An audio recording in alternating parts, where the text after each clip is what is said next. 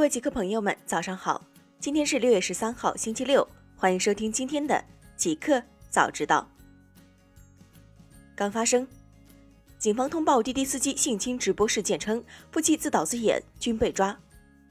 六月十二号晚，据艾特平安郑州通报，六月十一号晚，据网友微博举报，疑似滴滴司机性侵直播事件经查，两名犯罪嫌疑人系夫妻关系，二人以盈利为目的，安装某非法直播平台 APP，以网约车司机迷奸女乘客为噱头，公开进行色情表演。目前两人已被抓获，案件正在进一步办理中。艾特滴滴出行转发微博并表示，经过比对查证，车某涛和郜某琪均非滴滴司机。滴滴总裁柳青称，滴滴司机群体有很多不公平标签。六月十二号晚间消息，针对近日网传的滴滴司机直播性侵一事，滴滴总裁柳青发布微博表示，要坚决和犯罪斗争到底，但也不要冤枉一个好人。同日，滴滴网约车总裁陈曦发布微博表示，如果万一警方查实这个视频真的是滴滴司机直播性侵，我愿意接受一切处分。但是我坚信，从二零一八年顺风车事件发生至今的两年，我们为了改正错误，尽一切努力建立起的严格的司机准入审查、录音录像车内安全措施、七千万课时的线上线下培训、安全导向的派单规则、AI 对异常情况的实时监测、七乘二十四高效待命的安全响应客服等等，不会白费。新浪微博称，用户发布评论需关注博主七天以上。六月十二号晚。艾特微博管理员发布微博称，近期微博评论中出现较多向站外非法网站引流、进行涉黄视频交易的违规内容，站方对此类互联网黑产行为进行了集中和快速处置，同时也引发了黑产组织对微博安全措施的激烈对抗。为了有效遏制互联网黑产对平台和用户的骚扰，微博将进一步升级技术识别体系，为此将暂时调整评论发布和接收的产品功能。即自六月十二号二十二时起，用户发布评论需关注博主七天以上，但博主已经设置我关注的人可评论自己的除外。本次调整为期七天。大公司，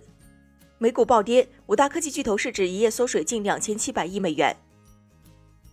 六月十二号消息，周四，美国股市经历了自三月份以来最惨烈的一天。当日收盘，道指跌一千八百六十一点八二点，或百分之六点九零，报两万五千一百二十八点一七点；纳指跌五百二十七点六二点，或百分之五点二七，报九千四百九十二点七三点；标普五百指数跌一百八十八点零四点，或百分之五点八九，报三千零二点一零点。美国五大最有价值的科技企业市值一夜之间缩水超过两千六百九十亿美元，其中微软是最大的输家，股价下跌超过百分之五。市值缩水超过八百亿美元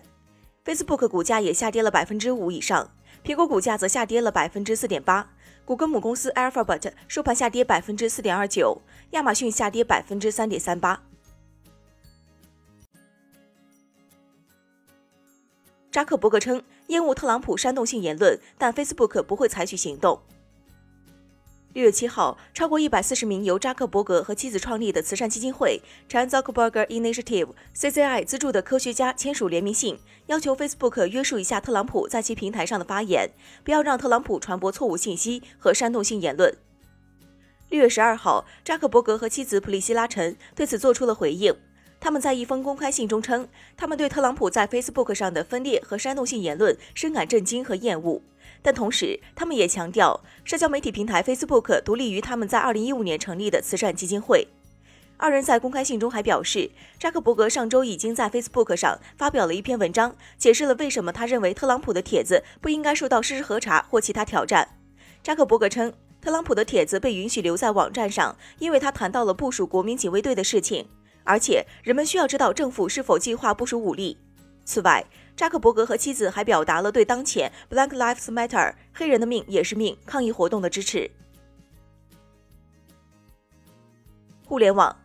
任天堂声明称，拼多多平台及店铺未获得授权。一月十二号晚间消息，任天堂发布了致消费者的一则声明。任天堂表示，近日接到多起消费者问询，关于其所购产品的真伪。目前，拼多多平台及其平台上的店铺均未获得我方授权销售腾讯代理的 Nintendo Switch 游戏机、官方配件和游戏，请大家谨慎分辨。任天堂表示，请消费者与官方合法授权的位于京东和天猫的 Nintendo Switch 官方旗舰店、苏宁易购网上商城与线下门店、苏宁易购天猫官方旗舰店、山姆会员商店、顺电、Chomps One Zero、美城数码生活馆等与官方合作的线下门店购买腾讯代理的 Nintendo Switch 游戏机、官方配件和游戏。三十五家游戏媒体为《最后的生还者二》打出满分。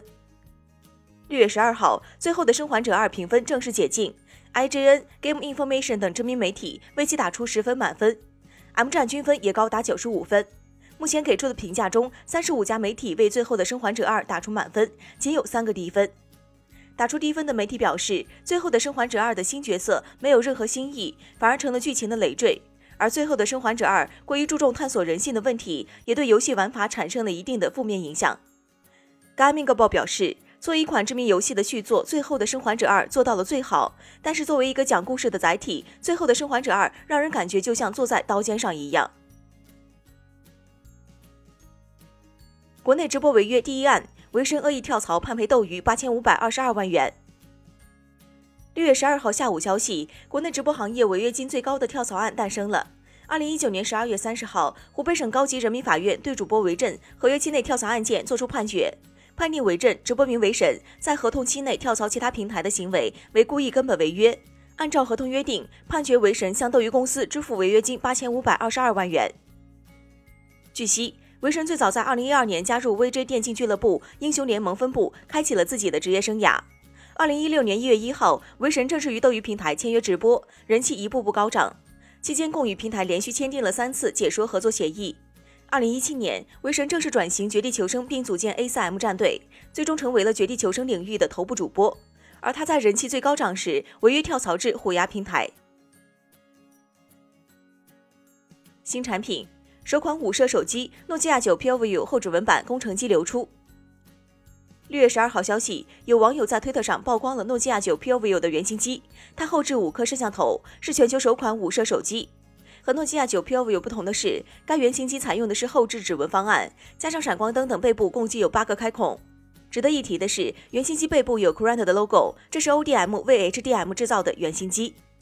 资料显示，诺基亚九 PureView 是 HDM 二零一九年上半年推出的旗舰机，国行首发价达到了五千四百九十九元。它最大的亮点是后置镜头达到了五枚，这是全球首款后置五摄手机。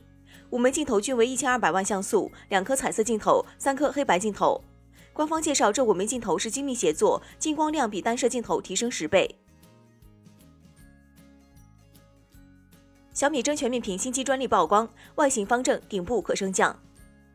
六月十二号，小米一项外观设计专利在网上曝光，其设计风格与现在市售的小米手机有着很大的不同。不仅曲线更加硬朗，中框的风格与 iPhone 四类似，而且是真全面屏，没有出现开孔或是异形屏设计。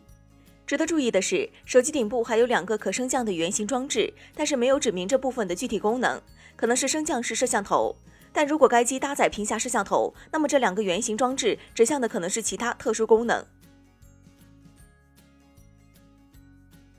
一个彩蛋：《乱世佳人》遭 HBO 下架后，碟片销量迅速登顶。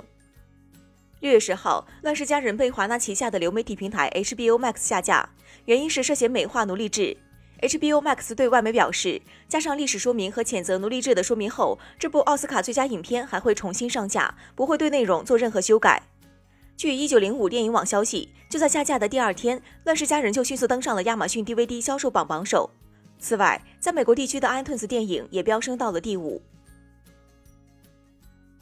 以上就是今天极客早知道的全部内容，感谢您的收听。